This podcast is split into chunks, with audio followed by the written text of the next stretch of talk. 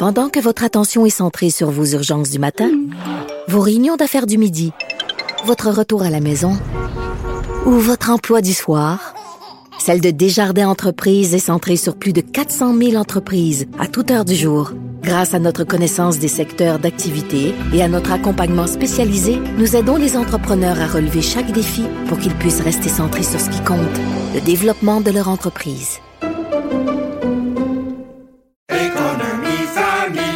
Ici Ricardo. Et Émilie, marchand d'IGA. On a envie de vous inspirer à bien manger. À moins de 5 la portion. Suffit de repérer les produits valeurs sûres et de les cuisiner avec une de nos recettes. Les valeurs sûres, c'est bien pensé, hein? Bien sûr! Détails sur IGA.net.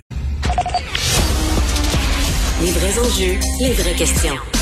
Les affaires publiques n'ont plus de secret pour lui. Mario Dumont. Cette histoire avait euh, fait l'actualité il y a quelques semaines et là, ça revient parce que Santé Canada nous dit que les signalements au centre antipoison ont recommencé, euh, ça traîne depuis l'été, mais ont recommencé à être nombreux. Euh, quel signalement au centre antipoison concernant l'ivermectine? Si vous passez du temps sur les sites complotistes, vous allez peut-être dire, ouais, mais c'est un excellent médicament. C'est un médicament pour les chevaux, surtout, un antiparasitaire, et qui, euh, les chevaux et d'autres, d'autres gros animaux. Et, euh, ben, il y a des gens qui se sont mis en tête que c'était ça la solution à, la, à, la, COVID. À plusieurs endroits où ils donnent ce médicament-là, il faut que tu prouves euh, que tu as des chevaux. Oui, oui, non, aux États-Unis, c'est ça. Aux États-Unis, ils requièrent une preuve que tu que es propriétaire de chevaux, sinon ils le donnent plus parce que les les centres de médecine vétérinaire ont été pris avec plein de personnes qui se sont empoisonnées là, en prenant ce, ce médicament-là. Martin Olivier, professeur en microbiologie et immunologie à l'Institut de Paris, parasitologie du Centre universitaire de santé McGill est avec nous. Bonjour, Monsieur Olivier. Bonjour, bonjour. Bon, euh, commençons par pour les gens moins familiers, l'ivermectine, c'est connu dans votre domaine, là? Oui, ça autant dans le monde vétérinaire que dans le monde euh, des parasitoses humaines que je travaille. Euh, c'est euh, grandement utilisé. Ça a été développé dans les années 80 et euh, ça a été, en fin de compte, un médicament incroyable parce que ça a permis de contrôler des maladies qu'on trouve en Afrique qui s'appellent l'onchocercose, que les villages entiers peuvent devenir aveugles à cause d'un verre qui maigre au niveau de l'œil. Et chez les euh, mondes vétérinaires, ben, c'est pour le verre du cœur, euh, puis d'autres types de, okay, donc, de, de, nématodes. quand on dit un antiparasitaire, c'est ça, c'est qu'il sert à guérir oui. des, des, des parasites dans le système, là, plus qu'une maladie. Là. Exactement. C'est des parasites. Puis en général, les parasites, bon, on a différentes sortes, mais ça, ça cible parfaitement, uniquement les, euh, ce qu'on peut dire euh, grossièrement des vers. Là. Des vers. Ouais. Est-ce que c'est un médicament mais, efficace contre la COVID-19? Du tout, non. Ça, zéro, ça fait rien. Il n'y a aucun effet antiviral qui a été démontré. Certaines recherches ont montré, c'est pour ça que le monde a commencé à se lancer vers ça, euh, dans un, quand même des journaux obscurs. On a beaucoup de stenciles, euh, que, qui montraient qu'il y avait un effet, mais in vitro. In vitro, ça veut dire que tu as des cellules dans un petit flasque, en culture, dans le labo. Là, ils ont mis de l'infection avec le COVID et ils sont venus avec différentes doses. Ils ont montré qu'à une certaine dose, ça venait empêcher la réplication du virus. Mais les doses qu'on utilisait in vitro, si quelqu'un utiliserait aux doses qui seraient prescrites pour traiter le virus dans leur corps, le médicament précipiterait dans le sang. OK? Précipiterait, dire qu'il ferait du solide, là, comme, comme euh, quelque chose qui précipite dans le fond d'un. Exactement, il précipiterait. Donc, c'est sûr qu'on n'obtient pas, on n'obtient pas ça avec les doses euh, bon, qui prennent de cheval.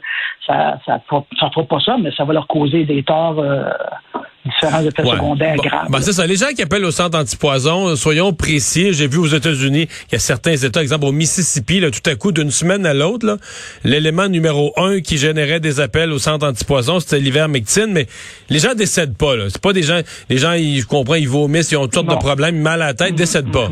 Ouais.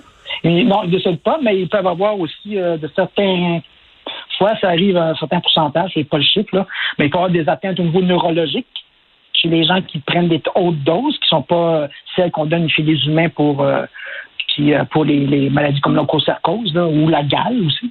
Euh, mais ça, c'est des doses très faibles, comparé à ceux des animaux, mais aux doses qu'ils donnent pour les chevaux, euh, c'est sûr qu'on peut même des atteintes neurologiques. Parce qu'en fait, l'action du médicament, que ça fait, ça vient paralyser les vers. Puis comme ça, ils finissent par mourir.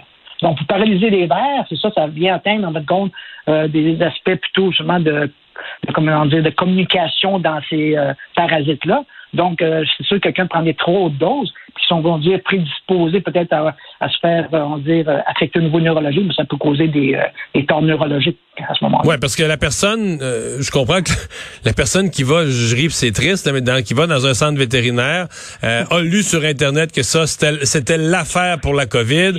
La personne n'est pas... On, on s'adresse à une clientèle, les gens qui ont qui croient pas à la COVID, qui ont pas été vaccinés, tout à coup, comme c'est arrivé à plusieurs, ils croyaient pas à la COVID, mais ils l'attrapent pareil, ils sont malades, veulent pas aller voir un docteur, veulent pas aller voir un docteur parce qu'ils veulent pas se faire dire que tu as la COVID, parce qu'ils veulent pas dire qu'ils ont la COVID, parce qu'ils croient pas à la COVID.